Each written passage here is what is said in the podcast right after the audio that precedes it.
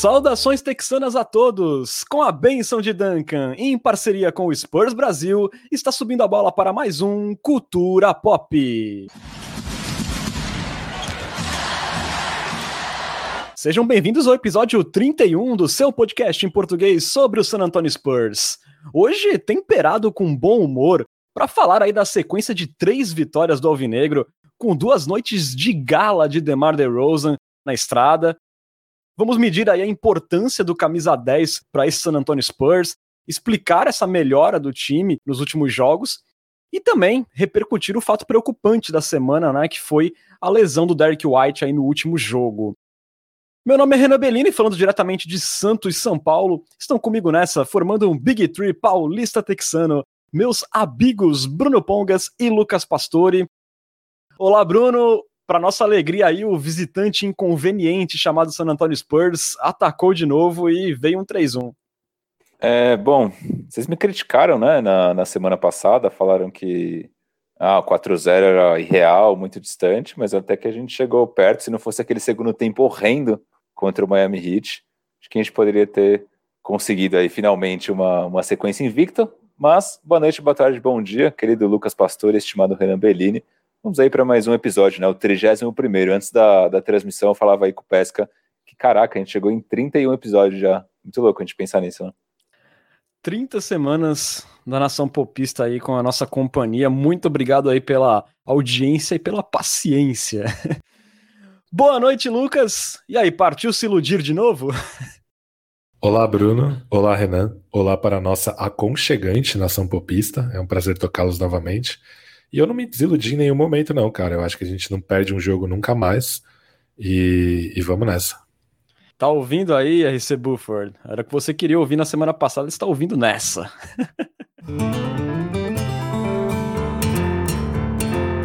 A gente abre os trabalhos aqui falando da semana do Spurs, que teve quatro jogos, mas começou mal, né? Ali com uma derrota dura em casa para o Miami Heat, por 107 a 87, com o Alvinegro ali penando diante de uma defesa zona do Miami Heat. Mas depois disso ali foi só alegria, né? No dia seguinte já mesmo sem o DeMar DeRozan e o DeJounte Murray que foram poupados, veio uma vitória tranquila sobre o Pistons no AT&T Center. E depois vieram mais duas vitórias, mas dessa vez na estrada, com duas atuações ali mega clutches de DeMar DeRozan. Uma primeiro no confronto direto contra o New Orleans Pelicans, vitória por 110 a 108 num jogo ali que teve um jeitão de playoff e teve o camisa 10 anotando nove pontos nos últimos três minutos de jogo ali uma atuação super clutch. E uma outra vitória na estrada também contra o quentíssimo Washington Wizards, que vinha de oito vitórias, dessa vez numa prorrogação, um jogo muito apertado, uma batalha de ataques, placar final de 146 a 143 para o Spurs, com o DeMar DeRozan anotando 37 pontos e o DeJounte Murray também fazendo uma noite de gala ali com um statline surreal. Com esses três triunfos, o Spurs alcançou um recorde de 31-29 e subiu para a nona colocação na Conferência Oeste, abrindo quatro jogos e meio para o New Orleans Pelicans, que é o primeiro fora da zona de play-in, e ficando apenas dois jogos atrás do sexto, que é o Dallas Mavericks, ou seja, até a vaga direta para os playoffs meio que voltou a ficar um pouco plausível depois dessa sequência, né? Lucas, é, diante desses resultados, claramente parece que é o melhor momento do time depois do All-Star Break, depois daquela, daquele surto de Covid. E esse momento acontecer na estrada já não é mais nenhuma surpresa para ninguém. O Spurs tem jogado muito melhor fora de casa. É, para você, o que te chamou mais atenção nessa semana? E também queria te perguntar se você acha que esse desempenho, essa melhora, é sustentável daqui para frente. É, sem dúvidas, é o melhor momento do Spurs desde a parada para o All-Star Game. E também é o melhor momento do Yuri Colonese, que acaba de gastar 3 mil esporas para pedir pro, pro Renan ofender Kawhi Leonard. É, é um calhorda, né, conspirador, que ainda será cobrado por todo o seu cinismo. Aí o calhorda conspirador, Kawhi Leonard, mas voltando ao nosso abençoado San Antonio Spurs.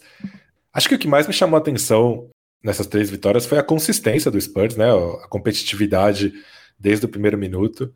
É, o Spurs tem sido um time consistente ao longo da temporada em termos de resultados, né?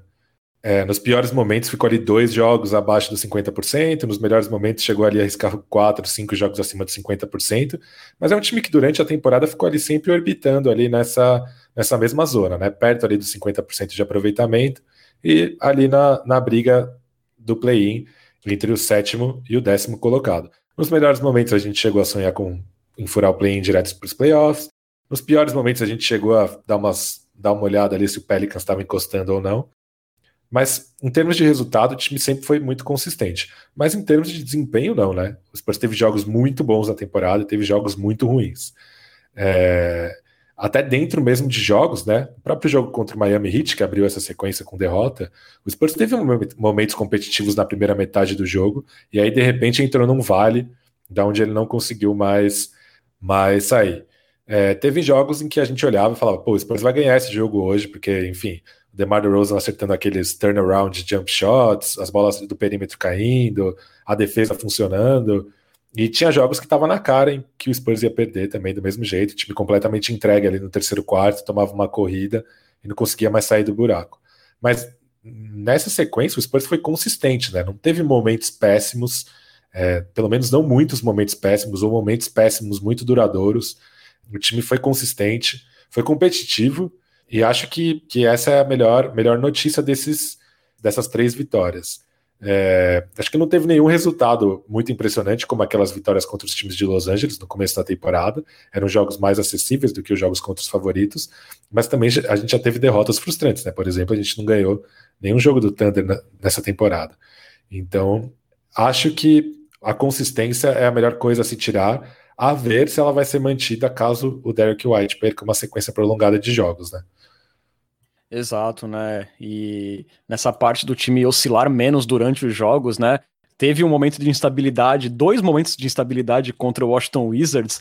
É, primeiro, quando teve a lesão do White, que a gente vai falar mais pra frente, que o time chegou a ficar sete pontos atrás, e depois, no início do quarto período, ficou nove pontos atrás, mas a equipe conseguiu se recuperar, né? Então, assim, mostrou uma resiliência e se manteve competitiva e por isso também conseguiu as vitórias. É, Bruno, é, na semana passada a gente até comentou que poderia sair até um 1-3 um aí dessa sequência, porque o Spurs era aquela caixinha de surpresas, mas felizmente a gente viu essa consistência, vimos três vitórias e duas delas foram bem contundentes, né, contra Pelicans e Washington Wizards. Sim, mas eu, eu confesso que eu não vi essa sequência com olhos tão positivos assim quanto eu tinha visto lá no começo da temporada aqueles Spurs com Bo contra Boston, né? Que nem o Pesco citou Boston, Clippers, o próprio Lakers jogando completo e assim por diante. Acho que o Spurs jogou um, um jogo, um primeiro tempo muito bom contra o Heat, que estava com o time ali completo. Depois o segundo tempo foi um desastre. Então a partida como um todo acho que não foi boa. Pegou Detroit, o Detroit já é ruim, sem o Jeremy Grant, pior ainda, né? Então é, foi uma vitória fácil, mas já era de se esperar que fosse fácil, mesmo o Spurs também estando desfalcado. E mesmo nesses jogos contra o Pelicans e contra o Wizards, eu acho que são dois times medianos, só que medianos para baixo, né? Hoje eu considero o Spurs um time mediano e acho que o Pelicans e o Wizards são times que podem competir, mas estão no nível inferior ao Spurs. E mesmo assim, San Antonio é, venceu ali meio que na bacia das almas, né? Teve dificuldades para arrancar as vitórias. Arrancou as vitórias? De fato, arrancou, venceu, foi legal e tudo mais, mas eu não, ainda não consigo ver é, nesses Spurs a contundência que teve, por exemplo, lá no começo da temporada. É, de todas as maneiras, San Antonio está aí brigando é, no Oeste, e se você for colocar na ponta do lápis, ainda tem chance de chegar ali em sétimo, de furar o play-in com certeza. Né? E se continuar jogando é, dessa forma, pelo menos conseguindo ser bastante competitivo, essa chance é real. É, por mais que eu não tenha visto esse basquete brilhante, é, como a gente tinha visto anteriormente, obviamente, se não brilhante, muito bom, por mais que não, não esteja tão otimista é, quanto o Pesca ou quanto você, por exemplo, é, na última sequência o Spurs foi muito bem, e, no, e, se você pega os dados num approach mais estatístico, é, nos últimos 10 jogos, o Spurs tem dados bem interessantes, né, se comparados à temporada como um todo. Então, vou fazer aquele balanço bem rapidinho é, sobre ataque e defesa, mas para ilustrar o quanto essa última sequência de 10, onde o Spurs venceu 7 e perdeu só 3, né, que acaba sendo, se não me engano, a segunda melhor marca da NBA, ou a primeira empatada com algum time, já não me lembro mais especificamente. Mas nesses últimos 10 jogos, é, o ataque de San Antonio foi o décimo melhor da NBA. Né? Se a gente pega na temporada como um todo, né, o apanhado geral, Nosso ataque é o décimo primeiro pior. Então a gente saiu ali de estar entre, de estar entre os piores para estar entre os 10 melhores. Então mostra que de fato alguma coisa mudou nesses últimos 10 jogos. Né? Depois a gente pode até discutir o que de fato pode ter mudado é, para gente ter, a gente ver com embasamento estatístico isso acontecendo. É, a gente teve o 13 terceiro melhor aproveitamento nos arremessos, 47,5%, contra 46,1% que a gente tem na temporada como um todo. Então a gente saiu de ser o 11 pior para ser o 13 terceiro melhor. Então também aí houve uma melhora em aproveitamento. E a gente é o 16 pior time da bola de três, aí a gente continua sendo ruim, embora a gente esteja entre os 10 piores na temporada como um todo. A gente aproveita 36% das nossas bolas.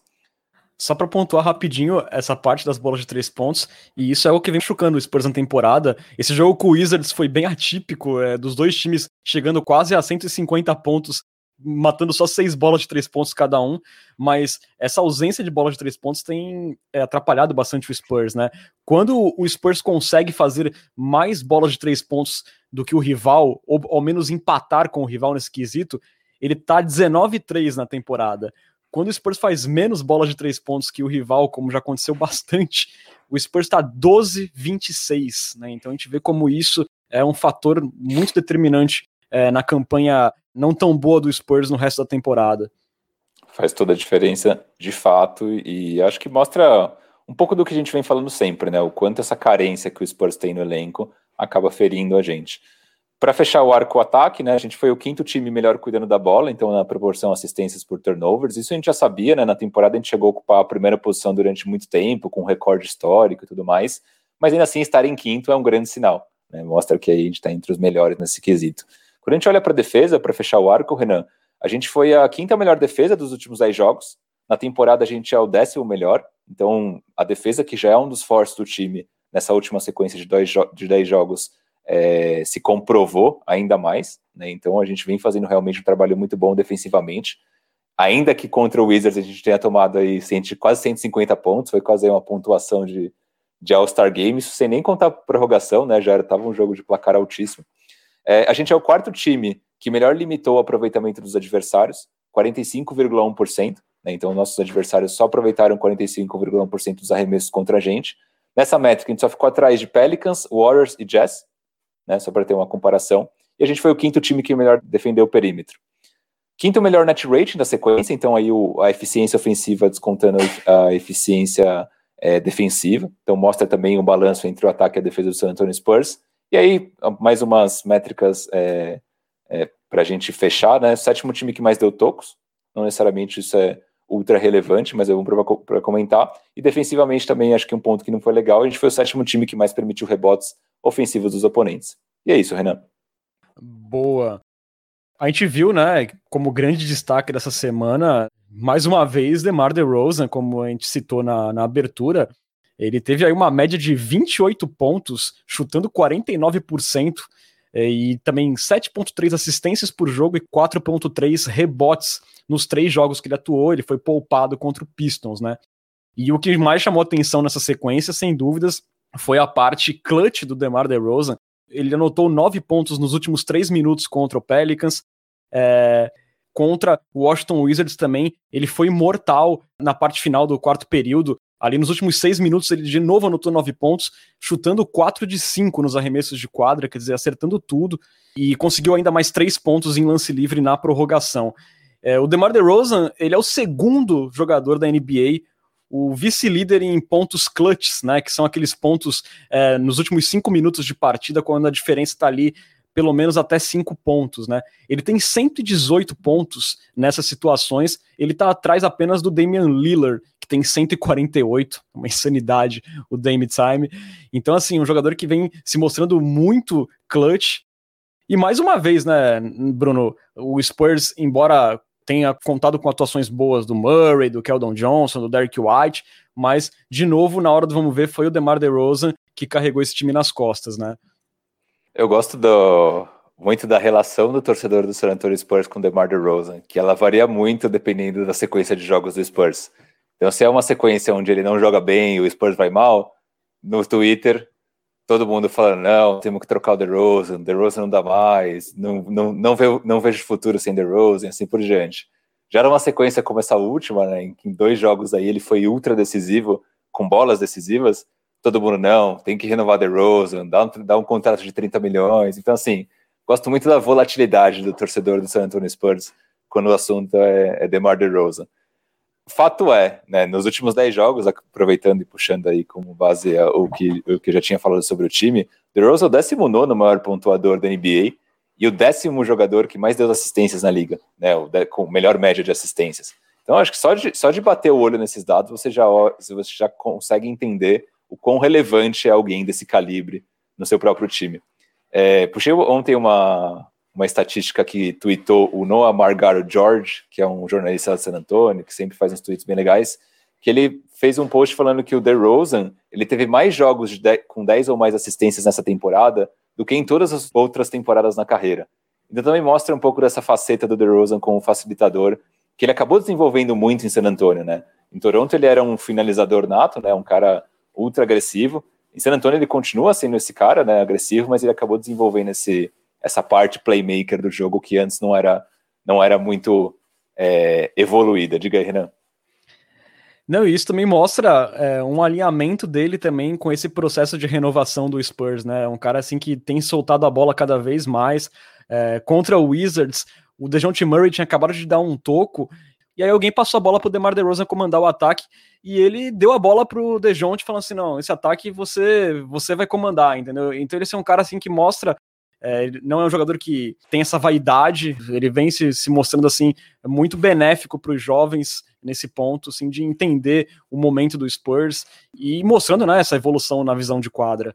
Sim, ele é um cara também que, aí só para fechar o arco estatístico, Renan, ele é um cara que ele cuida muito bem da bola pelo volume de jogo que ele tem, né? Então ele tem aí uma proporção de assistências para turnovers de 3.71, que é excelente, é o segundo melhor do time hoje, só atrás do Derek White é, e um dos melhores da NBA, com certeza se a gente for puxar a lista ali, ele está no top 30, top 50 muito facilmente, é, e para esse volume de jogo é realmente expressivo, e ele, aí um dado mais que mostra, acho que a, a capacidade do DeRozan de criar o próprio arremesso, que é algo que a gente sempre cita é, como uma das carências do San Antonio Spurs, 72, e isso ele lidera o time né, nessa estatística, 72% dos arremessos dele acabam vindo de, de posses de bola é, sem assistências né? então arremessos que ele mesmo acabou criando. A gente acaba vendo muito isso nos momentos decisivos dos jogos, né? como foi contra o Pelicans, por exemplo, que em pelo menos três oportunidades ali no finalzinho, ele chamou o Zion one-on-one ou o Najee Marshall one-on-one e meteu uma cesta em cima dele.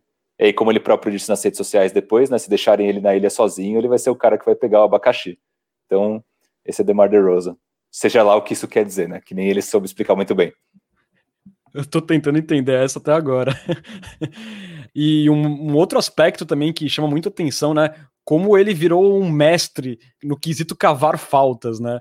Ele tem sido mortal é, indo para a linha do lance livre. Nessa última sequência de três jogos dele, ele chutou 29 lances livres e converteu 28.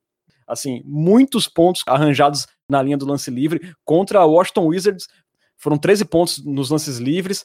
Contra o Pelicans foram mais 12, né? E contra Miami ele chutou apenas 4, muito por conta daquilo que a gente falou, como a defesa zona do Miami causou problemas para os Spurs conseguir é, ser efetivo dentro do garrafão, né? Ou mais próximo à cesta.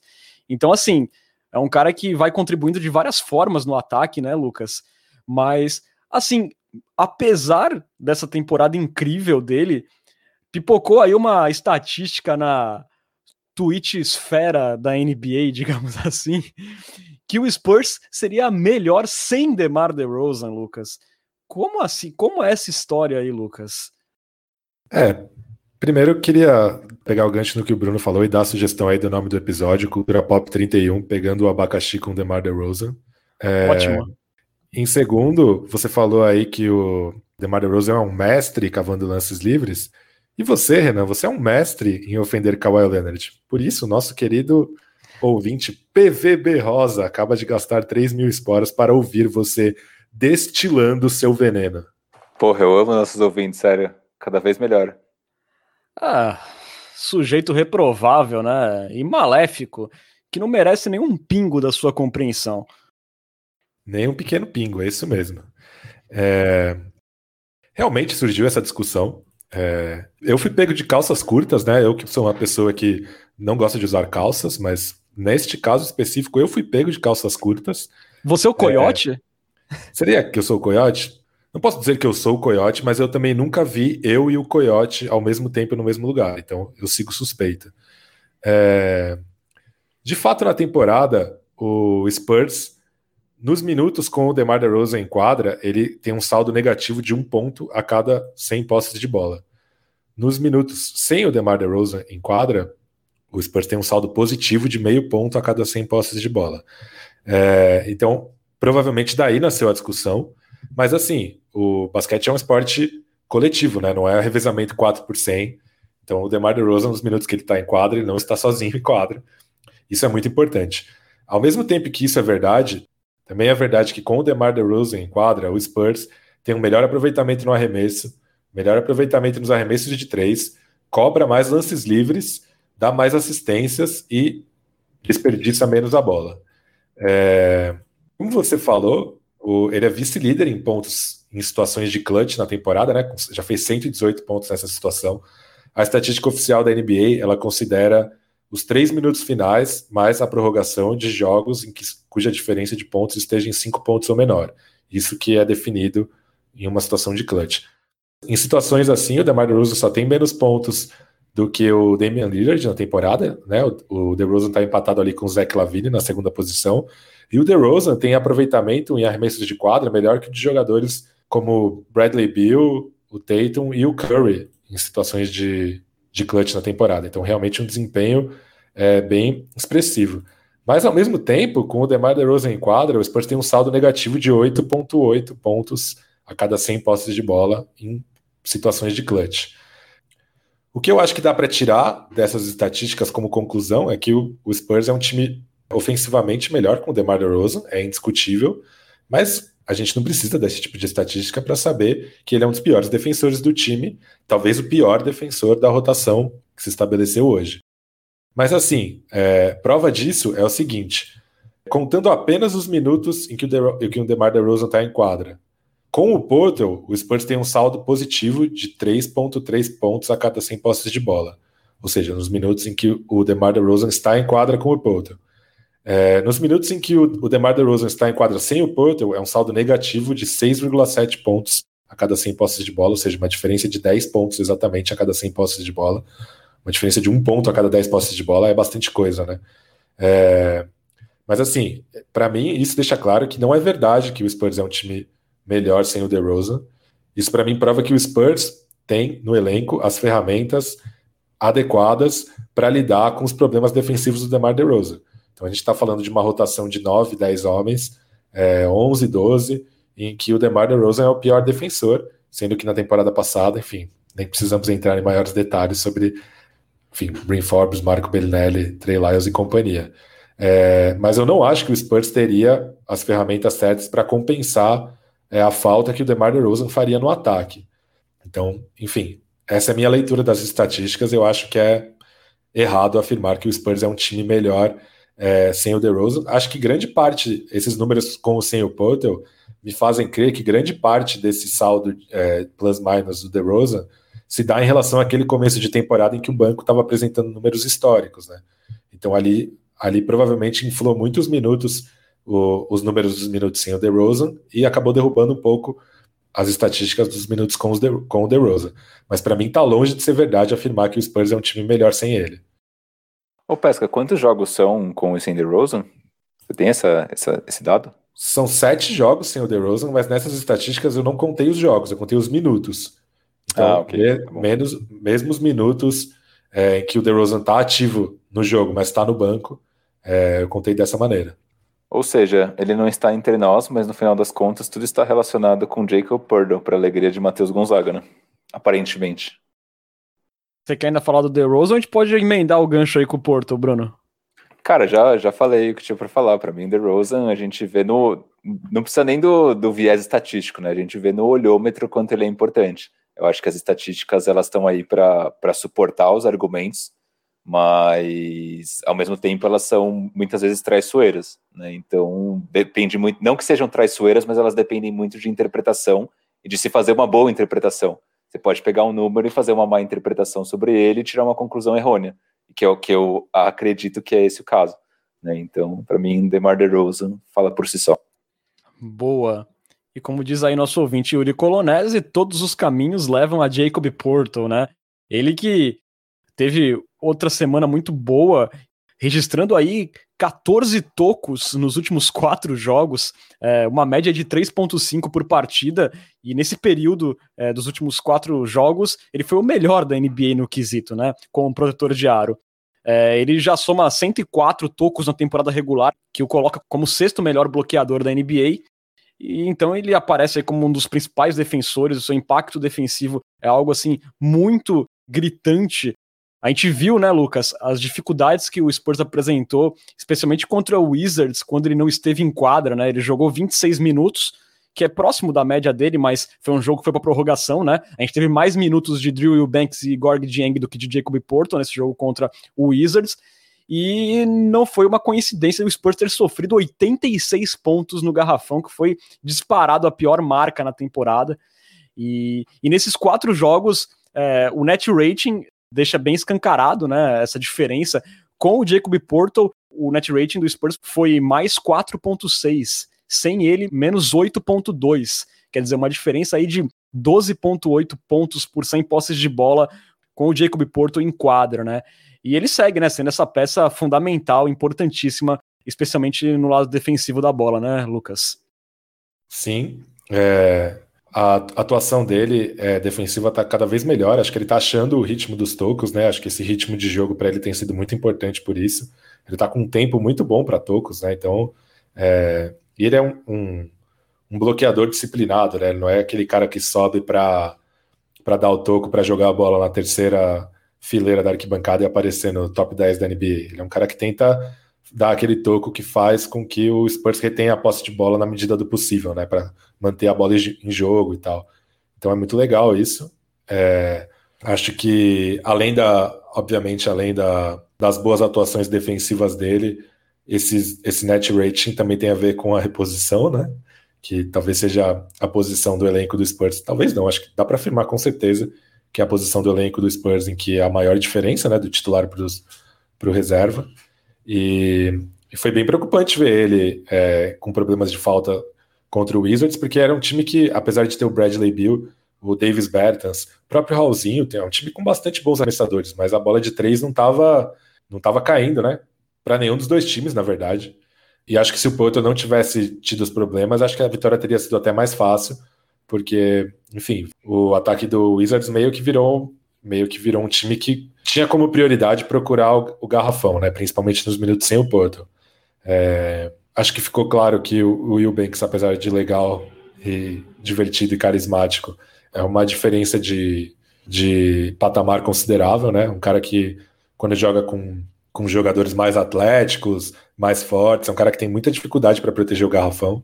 É, até achei que uma impressão que eu não tinha tido em outras partidas, mas acho que ele é, chegou atrasado em algumas proteções de aro, estava um pouco perdido nas rotações, talvez por ter, ter jogado mais minutos com os titulares e ter tá mais acostumado a jogar só com a segunda unidade. Mas, mas enfim, é uma partida que deixa mais claro a importância do Porto para o time. É o nosso, por assim dizer, é o nosso star role player, né? É o cara que faz tudo o que se espera dele e às vezes até mais um pouco, né? Às vezes dá alguma contribuição é, interessante no ataque, com algumas bandejas habilidosas, embora às vezes dê desespero de ele não pular para enterrar a bola, até é, relembrando as críticas que a gente fazia ao Thiago Splitter, né? Que também tinha essa característica interessante. Então é nosso star role player e acho que podemos esperar coisas boas dele até o fim da temporada. Comparar, né, também a defesa do Will Banks com a dele fica difícil também, né, Lucas? Porque a gente tá falando hoje do Porto como um dos grandes protetores de área da NBA, né? Ele é muito subestimado, mas ele virou um defensor de elite em San Antônio. E, e já que o Lucas falou, né, do, do Drew Eubanks, vamos aqui registrar o Skyhook do Drew Wilbanks, que coisa maravilhosa, hein? Eu não sei quantas vezes ele conseguiria repetir aquilo, mas que foi sensacional. Foi é, Drew Wilbanks, nosso grande projeto. Eu não tenho habilidade de fala de Bruno Pongos, o sotaque dele para poder soltar essa, mas foi muito bacana. E, e, Bruno, como o Pesca falou no Thiago Splitter, vem aparecendo no, no último mês uma outra semelhança entre ele e o Thiago Splitter. E que pode ser até um pouco precipitado, mas a gente tem que citar. No mês de abril, a melhora do Jacob Porto da linha do lance livre, que tem sido uma coisa impressionante. Um cara que lá no começo da temporada estava chutando 33% dos lances livres, em abril ele chutou 77,4% na linha do lance livre, uma melhora gigantesca e que tem sido importante também evitando aquelas situações de hack. Aí o nosso poetão cada vez melhor. É, eu acho que isso é um pouco fruto também da, da, da, recente amizade de Lucas Pastore com a Recebo Ford, né? Acho que tem comentado muito sobre os temas que surgem no podcast, e um dos temas que surge no podcast é justamente a carência em lances livres de Jacob Purdle, e acho que Pesca deu esse toque no Ford, o Ford falou com o Chip England e aí treinaram um pouco mais o garoto. Falando sério agora, é... isso é bom, né? É bom, é bom ver o poeta desenvolvendo um arremesso livre, porque querendo ou não, é uma funcionalidade do jogo dele muito importante, né, que a gente vinha sentindo falta e que acaba fazendo sendo um ponto fraco para o San Antonio Spurs quando ele está em quadra, principalmente em momentos decisivos. É, acho que não tem muito mais do que adicionar, além do que o Pesca falou, né? Acho que ele é um, um cara que realmente faz a diferença, é o nosso star é, role player, seguramente. Tem esse ponto das faltas que é realmente um incômodo. Tava puxando aqui os dados enquanto o Pesca falava. O, o foi o quarto jogador entre os pivôs que mais fez faltas nos últimos 10 jogos né, muita coisa. Ele é um cara que se enrola muito e acaba prejudicando bastante o time nesse sentido. Na temporada, até que a gente no olhômetro acha que o Purdle faz muitas faltas, mas na temporada ele é só o 35 entre os pivôs que mais faz faltas. Então, até que ele não é dos mais faltosos, mas realmente nessa última sequência tem sido gritante essa deficiência do Purdle. É uma deficiência que a gente já tinha observado na temporada passada, né? Então não é algo que é, é 100% novo para nós. A gente sempre puxa na temporada passada os jogos contra o jogo contra o Philadelphia, Philadelphia 76ers, onde ele não conseguiu de jeito nenhum parar o, o Embiid. É, mas é uma preocupação que eu, que eu tenho especificamente olhando para os Spurs é, em momentos decisivos da temporada. Né? Então, se a gente pega ali, de repente, no play-in contra um time que tem um garrafão um pouco mais forte, então a gente pega, por exemplo, sei lá, o, Memphis com o Valanciunas jogando em cima do Purdle, ou, não sei, o próprio Portland com o Canter pegando rebote ofensivo e, e mandando putback ali na, na tábua, pode ser um problema para o San Antonio Spurs. Então isso me preocupa, mas acho que o impacto defensivo dele, né, quando a gente olha para dados, ele é absurdo. Inclusive, acho o Purdue um jogador extremamente subestimado, é, defensivamente falando, na liga. Né? Você quase não ouve ninguém é, falar do, do Purdue, é, além de Matheus Gonzaga, obviamente, mas ele é um dos caras que tem tido um impacto absurdo. Exatamente, né? E, e hoje é, a gente olhar o contrato né, do Porto de 8 milhões anuais parece uma, um assalto, né? Pelo rendimento que ele vem mostrando em quadra. Uma pechincha. Uma pechincha, né? Exatamente. É, e dessas faltas né, que a gente vê o Porto cometendo, uma coisa que ele pode tentar melhorar é, são nos screens, né? A gente vê muita falta dele fazendo bloqueio no ataque, cometendo falta ali, se movimentando, dando uma deslizada ali é, é uma coisa que ele pode melhorar. É um jogador jovem, a gente tem que lembrar isso, que também é um cara que tem imagem para evolução em alguns aspectos, né? E antes da gente falar do Derek White, né, eu quero puxar rapidamente aqui sobre o DeJounte Murray, que também teve evoluções, né? Lembrando primeiro que ele teve uma partida fantástica contra o Washington Wizards, com 25 pontos, chutando 52% nos arremessos de quadra, 17 rebotes, uma coisa absurda para um jogador, para um armador, sendo seis desses rebotes ofensivos, né? Gerando aí pontos de segunda chance para o Spurs. Ele ainda conseguiu cinco assistências, três roubos de bola e apenas um turnover, sendo que ele jogou até o final da prorrogação, uma grande partida. E na prorrogação, ele chamou a responsa até mais do que o DeRozan, né? Ele estava um pouco melhor na, na, partida naquele momento. Ele anotou quatro pontos, conseguiu três rebotes e um roubo de bola na prorrogação. Foi um jogador essencial ali junto com o Keldinho é, na prorrogação contra o Washington Wizards. E contra o Pelicans também ele teve partida de, de 11 pontos, 7 rebotes, 5 assistências e 3 roubos, sempre ali contribuindo em vários, em, em vários fundamentos do jogo. Mas a melhora que eu queria chamar a atenção é, foi na questão do, da finalização do Murray próximo à sexta, né? Na, na, área restrita, a gente já tinha falado muito dessa melhora no começo da temporada, mas ele ainda tinha uma dificuldade fora da, da área restrita dentro do garrafão, né? Um pouco mais distante da cesta. É, dentro do garrafão, fora da área restrita, antes do mês de abril, ele estava chutando ali uma porcentagem de 39% de aproveitamento nos arremessos. em abril, na, na área restrita, ele chutou 42,6. Mas especificamente em jogadas de floater, que é uma coisa assim que foi mais gritante. E no último jogo contra o Washington Wizards, a gente viu bastante ele usando essa ferramenta. É, antes de abril, ele tinha aproveitamento de 39% nos floaters. No mês de abril, nesses 15 jogos, ele vem com aproveitamento de 72%. E é uma bola que a gente sempre pedia, né? Porque ele tem uma vantagem de altura normalmente sobre outros armadores. E a gente falava, né? O, o floater poderia ser uma ferramenta que ajudaria bastante o, o, Dejounte em finalizações. E ele vem cada vez melhor nisso. É, outro ponto de evolução aí do Dejounte. Eu não, não me aprofundei nesses números, mas eu desconfio que esses números possam ter a ver com a melhora nos arremessos do Derek White também, né? E do próprio Keldon Johnson, que teve uma, uma sequência muito ruim como arremessador, mas voltou a derrubar suas bolinhas aí nos últimos jogos. E o Derek White a gente já falou nos, nos episódios anteriores como vinha chutando bem, né? Finalmente tinha, teve uma sequência boa como arremessador. Certamente isso impacta no jogo do Murray, além de, claro, do, da melhora dele como, é, primeiro, a melhora dele no fundamento o segundo, que acho que com o Derek White e o DeMar DeRozan em quadra, ele pode ser um pouco mais finalizador e um pouco menos iniciador de jogada, né? Então a gente vê umas jogadas em que ele corta em direção à cesta e já recebe pronto para finalizar e tal. Então com, com, eu imagino que tem a ver com isso também. Antes de eu passar para o Bruno, uma última estatística. É, em abril também, ele, nesses 13 jogos dele, ele apresentou uma melhora considerável na linha dos três pontos. Ele tem chutado 38,6%, que nesse mês de abril foi a melhor porcentagem da equipe. É, eu ia justamente falar dessa porcentagem em arremessos, né, nos últimos 10 jogos, 42,4%, então é realmente um aproveitamento de elite, e ele não tá chutando um volume baixo, ele tá pegando, se ele tá livre ele chuta, obviamente ele não é aquele cara que chega ali na linha dos três, dá um step back e chuta, mas ele, se ele tá livre ele chuta, ele tem convertido numa, numa porcentagem bem, bem, bem boa. Se a gente for pensar, né, que a gente olhava para o rejunte no começo da temporada e, e, tinha dúvidas sobre a sua evolução ofensiva, acho que ele conseguiu mais do que é, provar que ele deu esse próximo passo.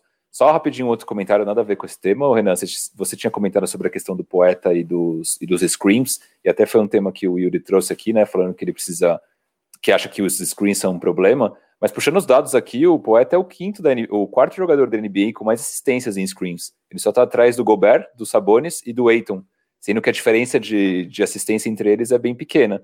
Então, talvez no olhômetro realmente possa ser um problema, mas talvez olhando estatisticamente é, não seja tanto assim quanto parece. Sim, sim. É, quando ele pega a bola, né, ele, ele, ele tem a capacidade de escolar bons passes. É, às vezes no posicionamento, na hora de, de, se estabelecer, o que às vezes ele acaba se atrapalhando um pouco. É, acho que na hora que o Yuri estava falando, a gente estava falando das faltas, né? E ele realmente tem sido chamado algumas vezes cometendo faltas de ataque com corta-luzes móveis, e acho que acho que é, era, foi nessa hora que o Yuri falou que se preocupa um pouco. Ah, pode ser, pode ser, realmente. Porque, mas o Renan, mesmo essa estatística não é necessariamente dele pegando a bola e passando, é ele usando o screen como uma ferramenta para uma assistência, de fato. Perfeito, perfeito. Fe e fechando aqui sobre o DeJounte Murray, né? Ele foi apenas o terceiro armador, terceiro guard do Spurs a conseguir um jogo de 20 pontos e 15 rebotes. Ao lado deles estão Manu Ginobili e o aniversariante do dia, George Gervin, aí parabéns para o nosso Iceman, lenda da NBA. É... E assim, né, particularmente uma opinião pessoal, eu acho assim que o DeJounte Murray tem entregado todas as noites é, de uma forma assim incrível, tem, tem se mostrado um jogador valiosíssimo para o Spurs. É, a, a, pontuação dele pode ter caído um pouco, muito também em fruto do retorno do Derek White, que chama mais o jogo, que tem mais arremessos, mas assim, a forma como o Dejounte vem contribuindo nas duas tabelas é uma coisa impressionante, isso noite após noite. É, acho que é até melhor para ele não ter a obrigação de ter um fardo ofensivo, né? Primeiro porque, enfim, ele, ele não é um grande jogador ofensivo, mas ele também não é um, um Tony Allen ou um André Robertson. Então, quanto, quanto pior for o defensor que, que está encarregado do Dejante Murray, mais chances ele tem de, de pontuar. E no começo da temporada, geralmente o segundo melhor defensor de perímetro adversário cuidava dele. Nesses últimos jogos tem sido diferente, né? Então, geralmente, ele encara um cara que não tem tanta perícia defensiva e consegue abusar dele melhor, principalmente com cortes em, em direção à cesta. E ele podendo gastar mais energia na defesa, nos rebotes, podendo atacar né, a, a tábua ofensiva depois de arremessos de outros jogadores, eu acho que é um jeito melhor de utilizar o Dejante Murray. Então, eu acho que com menos obrigação ofensiva, por incrível que pareça, ele se torna um jogador até ofensivamente melhor. Concordo. E tá dando um pequeno destaque pro Keldinho, né, que foi muito bem é, nessa semana, especialmente no último jogo contra o Wizards. Contra o Washington, é, DeMar DeRozan, DeJounte Murray e Keldon Johnson combinaram para 83 pontos. Então aí uma ótima atuação do trio, suprindo aí a ausência do Derek White, que aí é o nosso próximo assunto. Ele acabou torcendo o tornozelo logo no início do segundo tempo do jogo contra o Washington. É uma jogada ali feia, né? Ele virou bastante, teve que precisar de ajuda para sair de quadra. Depois, no túnel, ele estava caminhando sozinho. Foi um alento ver essa cena. Mas a gente ainda, no momento da gravação do podcast, né? Hoje, terça-feira, a gente ainda não tem informação sobre a gravidade exata da lesão do Derek White. A gente sabe apenas que ele está fora do jogo de quarta-feira contra o Heat. E passando alguns números aí do Derek White, né? Ele que vinha vivendo seu melhor momento na temporada nos dois lados da quadra, até puxando um pouco pro lado defensivo, ele, como, como marcador primário nos últimos quatro jogos, ele limitou os atacantes a 35,8% de aproveitamento nos arremessos. Assim, um número impressionante. É, ele também, na temporada aí, tem 14 charges, né? Que são aquelas cavadas de faltas ofensivas. O resto do time junto, somado, tem 13. Para você ver o impacto do White. E nos 15 jogos aí em abril, ele tem já 6 jogos de 20 pontos. É o líder absoluto no período em 3 pontos anotados. Ele tem 41 no total, que é quase o dobro do segundo é, em 3 pontos, que é o Mills, com 23 e aí vinha com aproveitamento de 36% no mês. É...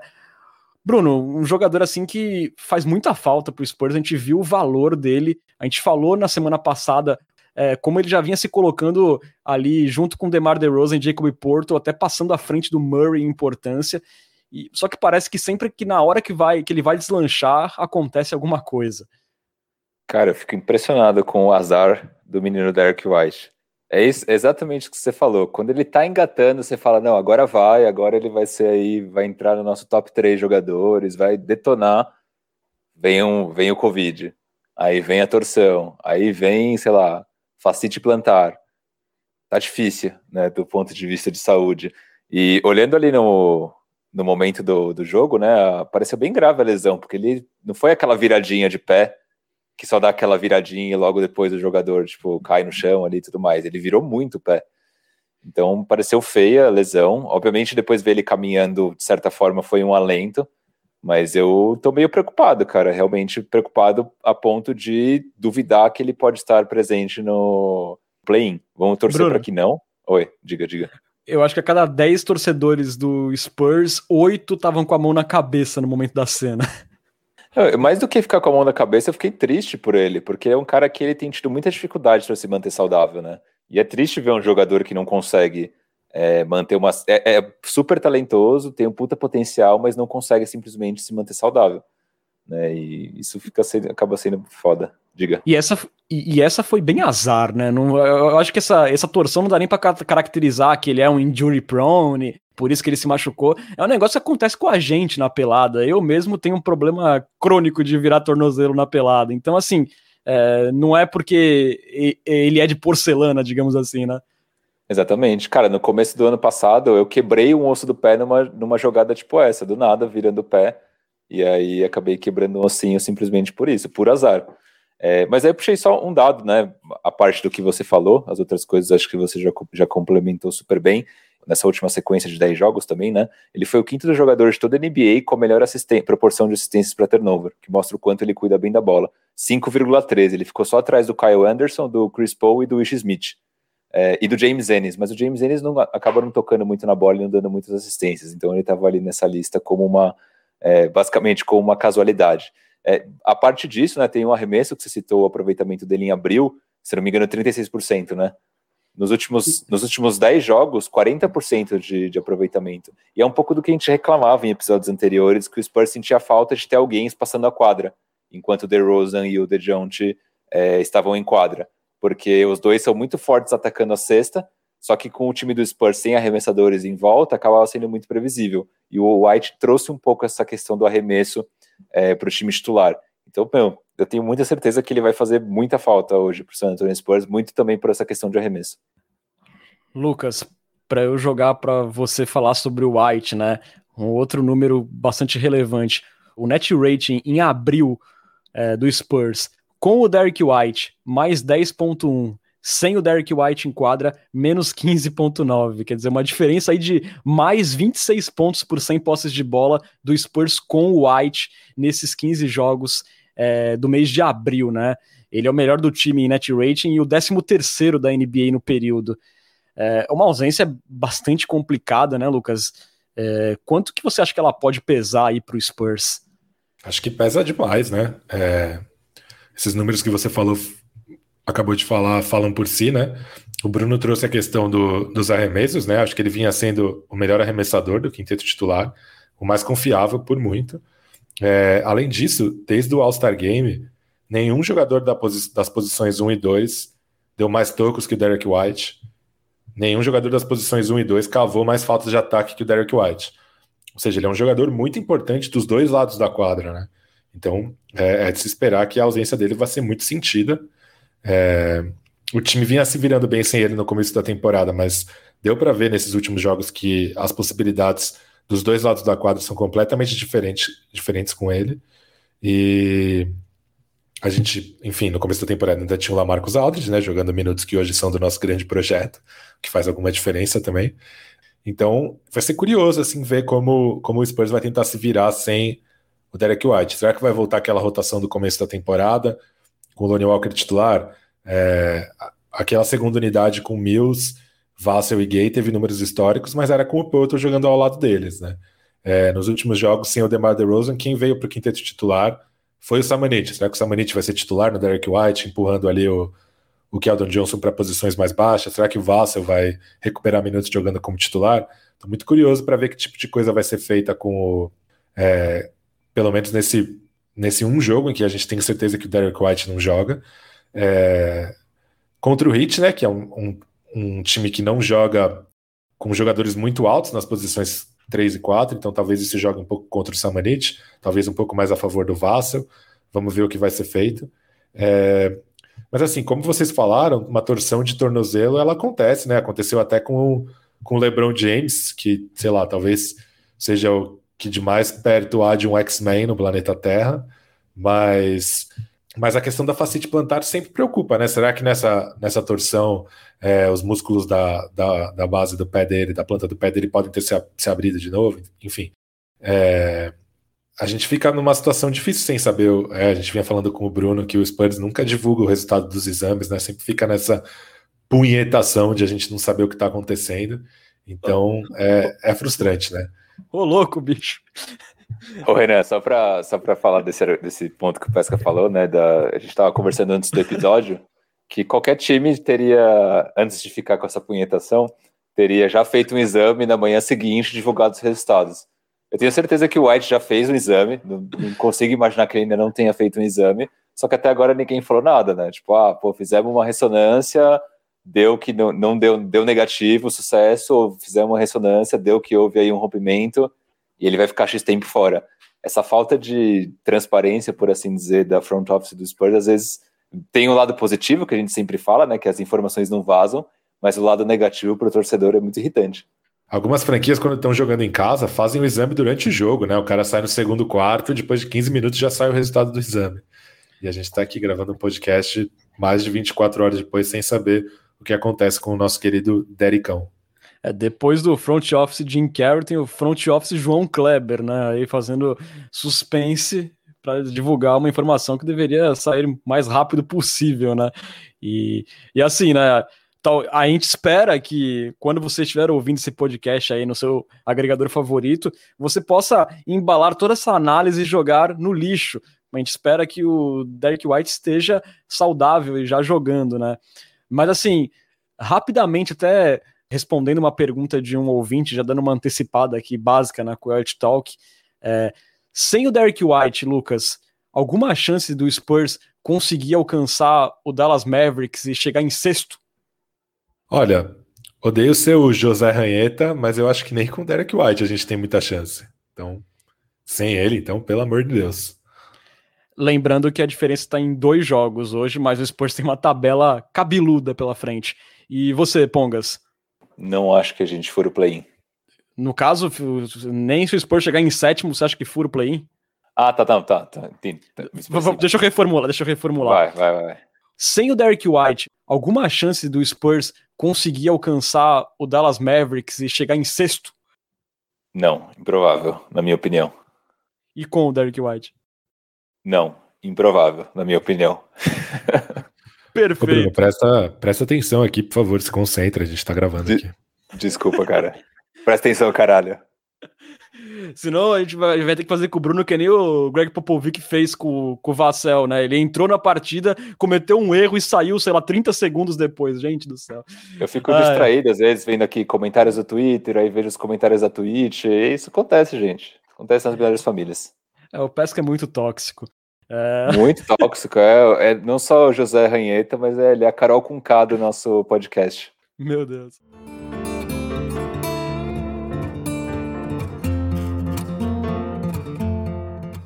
Vamos falar agora da semana do San Antonio Spurs, da próxima semana, que inicia aí uma sequência cabeluda, né?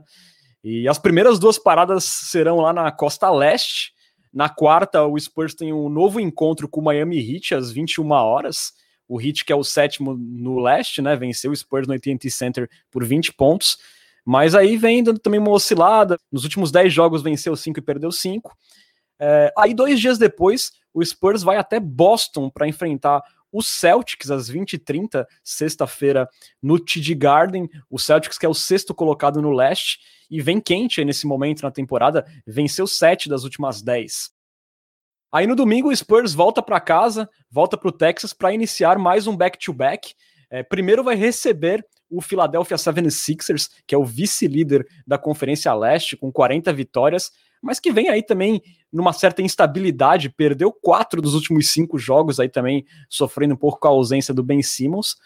E no dia seguinte, o Spurs viaja para Utah para iniciar ali uma minissérie com o Jazz, que é o dono da melhor campanha da NBA, mas que também vem numa leve oscilação aí, tendo perdido dois jogos seguidos para o Minnesota Timberwolves, né? De qualquer forma, uma sequência complicada. Miami, Boston fora, Filadélfia em casa e Jazz fora em back-to-back. -back. E aí, Lucas? Ou vai ou racha? Ai, cacete de agulha. Eu acho que eu vou de 1-3, hein? Ainda mais sem o White. Acho que o Celtic está numa fase meio cambaleante, acho que dá para vencê-los, mas de resto, o Hit, que é o segundo jogo mais acessível, na minha opinião, dessa sequência, é o único que a gente tem certeza que não vai ter o White, né? Então eu vou de 1-3 aí. Me desculpem. E você, Bruno? É... Dei o seu José Ranheta da, do podcast também. Eu vou de 2-2 com, com o quê de clubismo. O, o Donovan Mitchell não tem jogado também no, no Jazz, né? Torci talvez para ele perder mais alguns joguinhos. O Spurs talvez jogasse, pegar o Jazz sem ele, mas bem que o Jazz sem ele também tem totais chances de ganhar da gente. Mas eu vou de 2-2. Tô curioso para ver o Embiid versus Poeta porque no, no, no, primeiro jogo da temporada o Embiid tinha machucado o joelho, né?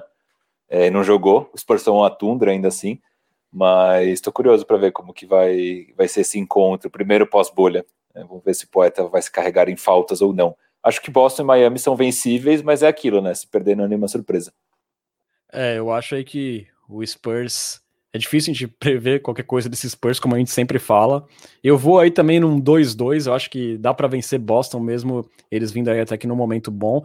É, e eu acho que dá para ganhar de Filadélfia, hein? Ser ousado, hein? Vamos, vamos ganhar uma. Mais ousado do que ganhar dos Sixers é ganhar em casa. Isso é mais ousado nessa temporada. É maluquice. Então vamos aí. Eu e o Bruno de 2-2, o Pesca aí de 1-3 e que Duncan nos ajude é o início de uma sequência muito difícil de reta final de temporada do Spurs aí, jogando contra vários times que hoje teriam home field na, na primeira rodada dos playoffs. Então, vamos ver aí como o Spursão se sai. Esperamos que Derek White não perca muitos jogos. Ô Renan, já pode anotar a ideia para a próxima temporada da gente fazer o placar dos nossos palpites e acompanhar quem acerta mais durante a temporada. Opa, verdade. Aliás, modéstia à parte, eu acertei de novo. Na outra semana eu tinha colocado 2-2 e acertei, e semana passada eu coloquei 3-1 e acertei de novo. Então, talvez eu estivesse ganhando essa brincadeira aí. É, talvez. O, o Pesca é aquele, que, é aquele que paga mais caro na aposta da loteria, porque ele coloca três colunas. Nosso muretador favorito. Exatamente. Bom, vocês, galera, vamos. Vocês que fizeram o palpite mureta padrão dessa vez, hein? 2-2 é a mureta padrão. Não, pô, mas é 2-2 com uma puta ousadia. Um calendário difícil. Um 2-2 é, tipo, ousado. 2-2 vencendo o líder da Conferência Leste, pô. É que 2-2 é o que você tem chance de errar por menos, entendeu? Ah, ah. sim, verdade. Bom ponto. Bom faz ponto. sentido, faz sentido.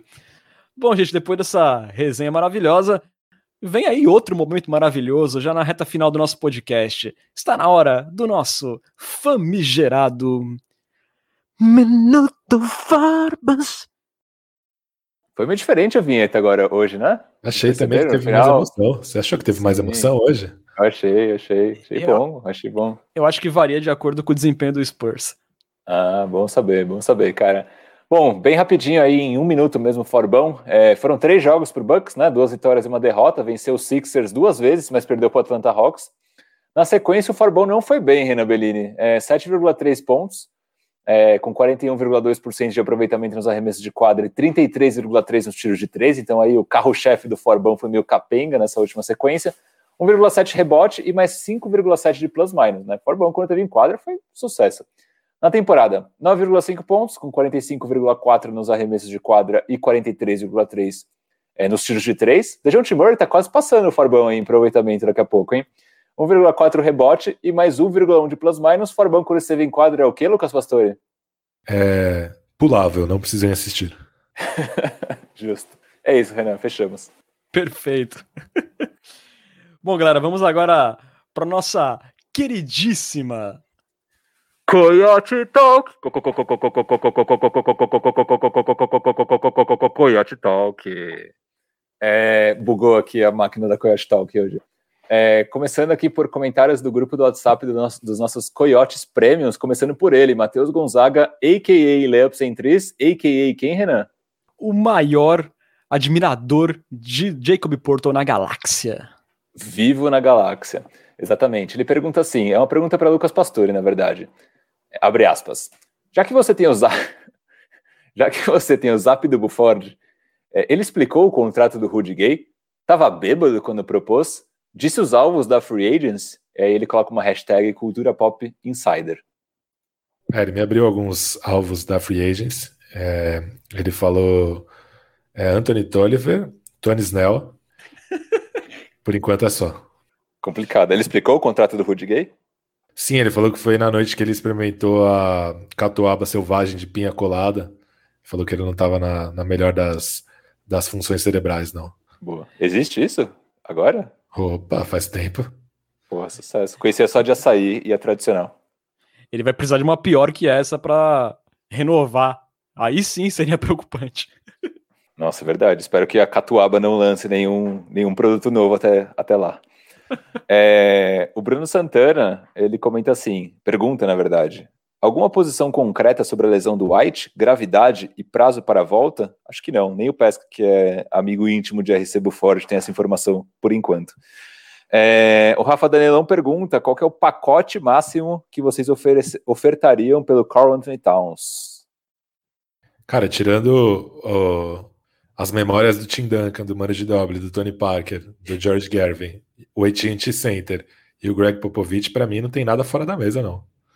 Claro que eu não daria todo o resto, mas não tem nada que eu acho intocável tirando, tirando isso. Monta aí seu, monta aí seu pacotão, Pesca. Quais, são, quais seriam os jovens que você incluiria? Então, eu incluiria qualquer um, mas não incluiria todos, obviamente.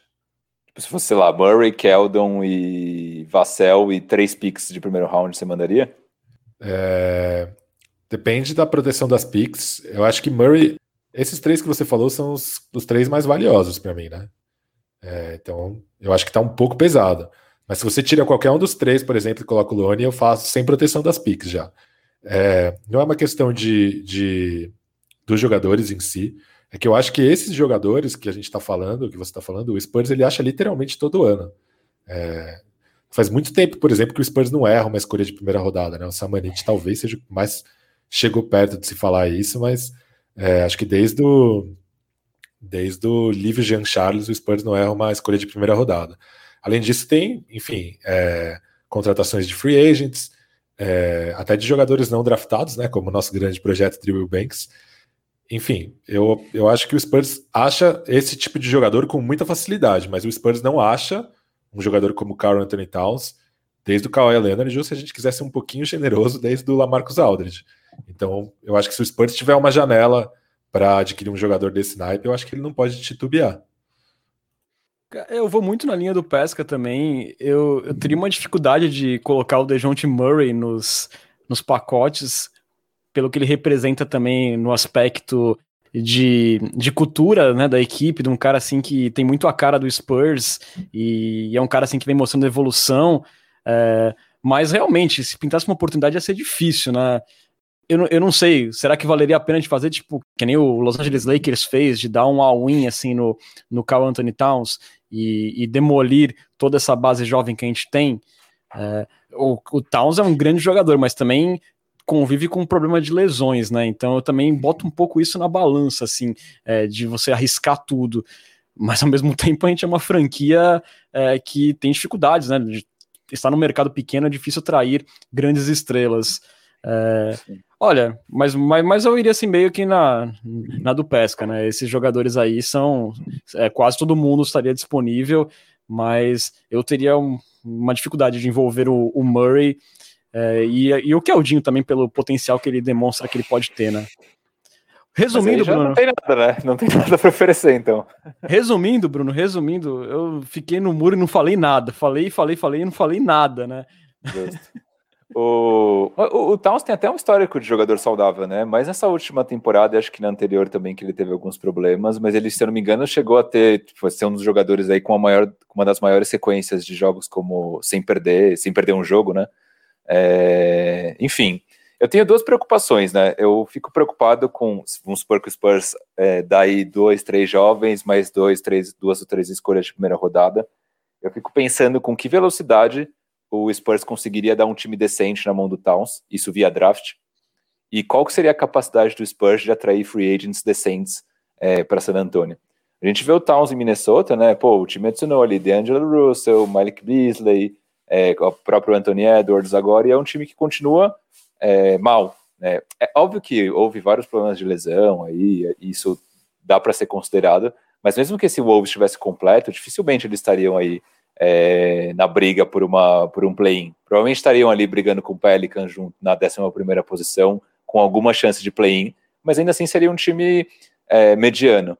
Então eu fico pensando se o Spurs dá tudo para trazer o Towns, o quanto o Towns agregaria hoje com, com o time que a gente tem, né, com os, com os jogadores que ficariam, e a capacidade realmente que a gente teria de trazer as peças corretas, tendo esse cenário que eu comentei.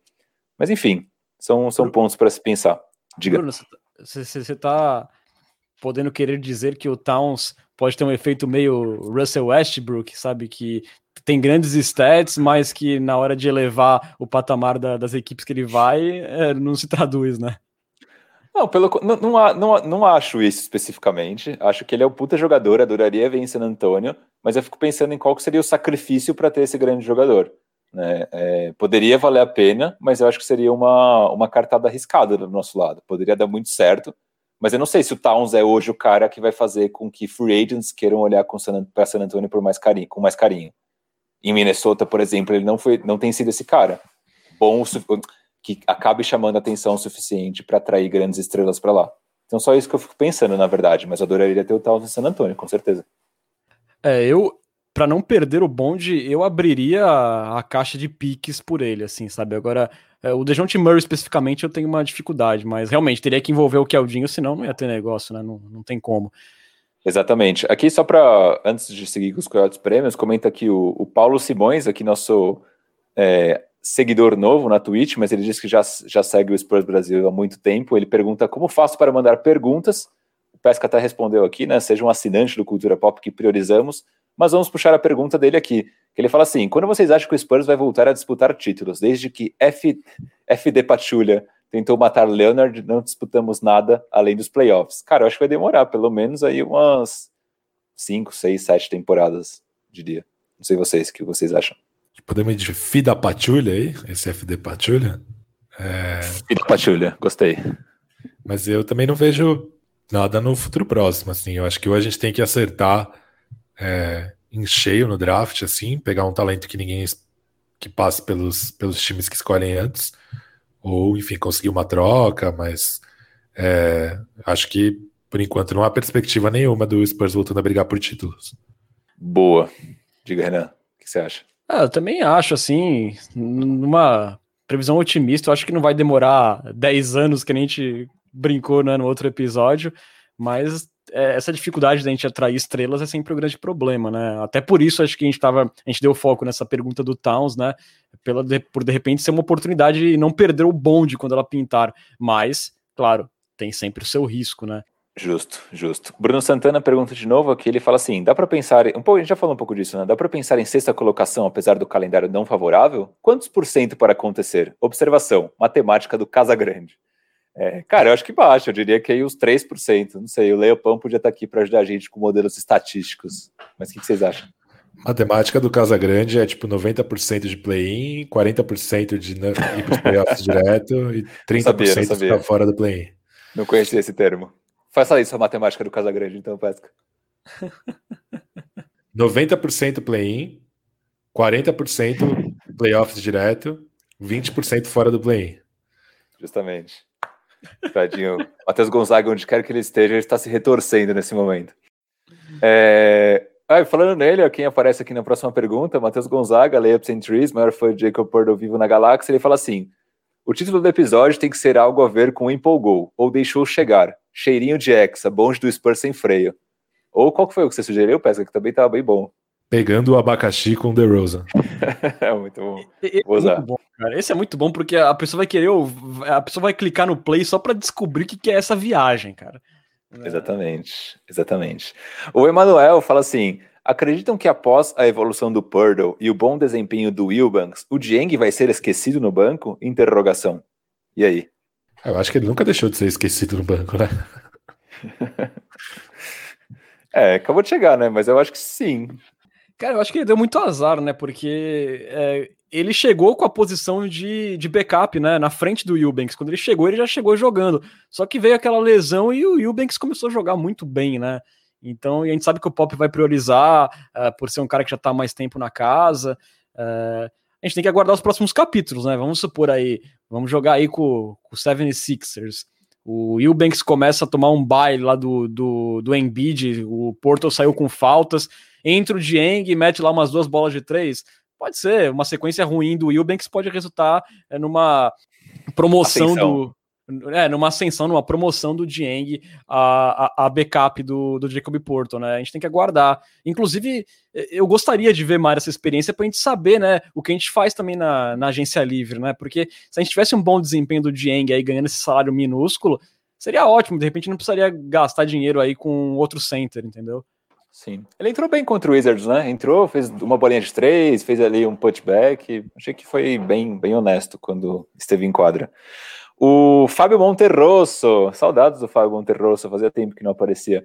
É, ele pergunta qual seria a configuração ideal do play-in para a gente entrar nos playoffs. Spurs, Magic, Magic e Magic. e, uma, e uma hipótese real. É, eu diria. Cara, para fazer um comentário bem Casagrande, eu acho que não tem jogo fácil. Caso o Dallas é, fique em sexto mesmo, eu gostaria de fugir do Warriors. Aí eu acho que. Claro que não é ideal pegar Grizzlies e Portland, mas acho que é o cenário menos assustador. Mas, enfim, acho que não tem jogo fácil mesmo. É complicadíssimo, né? Eu também não queria pegar o Warriors e o Portland, né? Você enfrentar uma situação dessa de jogo eliminatório, Damian Lillard e Stephen Curry não é legal, né? O melhor cenário aí seria. A pessoa que, que maravilha no mundo dos sonhos, o Spurs em sétimo ou em oitavo e o Grizzlies em sétimo, sabe? Você só precisar jogar um jogo com o Grizzlies seria lindo. Eu acho que o Spurs tem total condição de vencer. Agora com os outros o buraco é mais embaixo, né? É assim, parece improvável, né? O, o esse, essa configuração de Spurs e Grizzlies em sétimo e oitavo. Mas se a gente olhar a tabela, olhar a classificação, tá tudo emboladíssimo nesse momento, né? Sim. E contra, contra o Blazers, o Spurs até fez dois bons jogos, mas ambos sem o Lillard, né? Não, mentira, um sem o Lillard e um sem o McCollum. é. mas nunca completo. Mas acho que é assim, é, se, o, se o Spurs classificar em nono ou décimo, o Portland já, já ter é, escorregado para o play-in, perdeu o primeiro jogo do play-in, aí acho que a setinha deles vai estar tá muito para baixo. Por isso que eu acho que é menos preocupante Sim. que o Warriors, mas enfim, também é, o, o problema... pode perder para qualquer um desses times. Sim, é, o problema do Warriors... Um o problema do Warriors é pegar o Curry num dia de 50 pontos, né? Que, pelo que a gente tem visto, é bem provável de acontecer. E o Spurs, te, e o Spurs teve muita dificuldade com ataques móveis, né? Especial, primeiro com, com, com, o próprio Golden State Warriors no começo da temporada e depois com o Miami Heat, né? Esses times que fazem muitos cortes, tem gente se movimentando o tempo inteiro. O Curry é o maior mestre nisso. O Spurs tem sofrido na defesa, então eu não queria pegar, ele no, pegar eles no, no jogo eliminatório. Exato. E aí, para fechar, né, teve o Perseu, acho que fez uma pergunta bem parecida com a do Fábio, que é quem que a gente preferia pegar no, na segunda rodada do play-in. Se Dallas, Portland, Memphis ou Golden State, de todos esses eu iria no Memphis se eu pudesse escolher um. E por quê? Porque eu acho que é o time mais fraco. Acho que a gente tá, tá pensando basicamente igual, né? Aí, puxando aqui um comentário rapidinho na Twitch, teve o Rodolfo Bueno falando assim, sobre o exame do João Kleber, que ele falaria assim, White faz o exame, Pop lê e depois diz, você sabe que eu odeio homem careca. Diz. Como é que é, Bruno?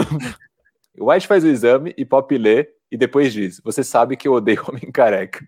Entendi muito bem, na verdade, mas enfim. Talvez tenha lido errado a, a, a colocação do Rodolfo Bueno, nosso Looney Walker Brasil, mas bom vê-lo por aqui. O Pesca entendeu a referência, cara? Eu confesso que eu boiei nessa. Não, eu só entendo referências ao teste de fidelidade, o resto eu não, não pego muito, não. É, Me respeito, sou ator. Eu tava esperando o Oliver aparecer. Sim, exato. Enfim, talvez ele passe para explicar para a gente um pouco melhor. É, comentários do Twitter, rapidinho. É, tive o Jonathan Demelo falando: chupa ESPN, 82 no ranking, é o meu ovo. Então, falando aí em referência às atuações de DeMar DeRozan né, nos últimos jogos. Neste o podcast... caso, o ovo dele é DeMar DeRozan. Exatamente. Podcast da família brasileira. Podcast é. da família brasileira. Teve o Eduardo Maier falando assim: Derek White é um monstro, um monstro em caixa alta. Para mim, jogador mais importante do time, e o Deus Rosen, esse é outro apelido do Cultura Pop que acabou pegando, né? Deus Rosen, clutch demais. Amei o time hoje. Ele fala isso em referência ao jogo contra o Washington Wizards. Aí eu tinha puxado aqui, né, só de relembrar a, a frase do DeRozan pós-vitória contra o Pelicans, da questão do abacaxi, mas já falamos disso. E nada, acho que é isso, gente. Só lembrar também que no último domingo, né, dia 25, foi aniversário de nada de ninguém menos do que Tim Duncan, 45 anos aí para o nosso eterno camisa 21. Muita gente no Twitter saudando esse maravilhoso homem, Tim Duncan. Parabéns para o Dancão. Espero que esteja bem. Grande Gold, muitos anos de vida para o nosso time. Bom, galera, você sabe que você pode seguir o Cultura Pop nas redes sociais. Estamos no Twitter, no Facebook, no Instagram, no arroba Cultura Pop Pod. Mesmo endereço da Twitch, onde você pode assistir as nossas gravações e também apoiar o Cultura Pop. Assinando nosso canal, você vira um Coyote Premium e ganha benefícios exclusivos como estar com a gente ali num grupo de WhatsApp, muito bacana, dar pitacos em nossos roteiros, mandar perguntas em áudio ou escritas para a Coyote Talk e ter prioridade sempre, importante ressaltar, e também ganhar emotes exclusivos para interagir no chat da Twitch. E o melhor de tudo, para quem tem o Amazon Prime, a inscrição sai de graça. Basta você associar aí a sua conta da Twitch no Prime Gaming e se inscrever no canal do Cultura Pop sem nenhum custo adicional. E também, se você quiser dar pra gente uma assinatura regular que deixaria a gente muito feliz com os corações aquecidos, você também pode. Você entra lá na Twitch, tem assinaturas a partir de 23 reais. Em caso de dúvida, qualquer dúvida, você entra em contato com a gente no inbox que a gente dá uma forcinha para você. Para ter acesso a todos os episódios, busque pelo Cultura Pop no seu agregador favorito, que toda semana tem episódio novinho para você. E lembrando por último que o Cultura Pop é uma parceria com o site Spurs Brasil, que desde 2008 é a sua fonte de notícias em português da franquia Silver Black. Acesse lá spursbrasil.com. Valeuzão, Bruno. Esperamos que o impacto não seja tão forte, seja um impacto positivo, quem sabe, na próxima semana. E voltemos felizes e tomara que com o Derek White jogando. Muito boa noite. Muito boa noite, muito boa tarde, muito bom dia. Nação Popista, em primeiro lugar, estimado E eu ia falar Renan Pastore, estimado Lucas Pastore e Renan Bellini. É, vamos aí, né? Uma semana difícil, mas a gente espera conquistar o abacaxi junto com o Demar DeRozan. É isso aí. Valeuzão, Lucas. Muito obrigado aí por mais um Cultura Pop. Esperamos alegrias. Ou não. Obrigado você, Renan, pela mediação libertadora. Queria agradecer também ao Bruno pelos comentários aliviantes. E aí, como diria o grupo Turma do Pagode, se for baguncinha, demorou, partiu. Então partiu, galera. Vamos ficando por aqui. Você esteve na companhia de Renan Bellini, Bruno Pongas e Lucas Pastore. Voltamos na semana que vem com muito mais análises e esperamos com sorrisos, falando aí sobre o nosso queridíssimo Spurzão. Muito obrigado pela audiência e até a próxima. Tchau, tchau.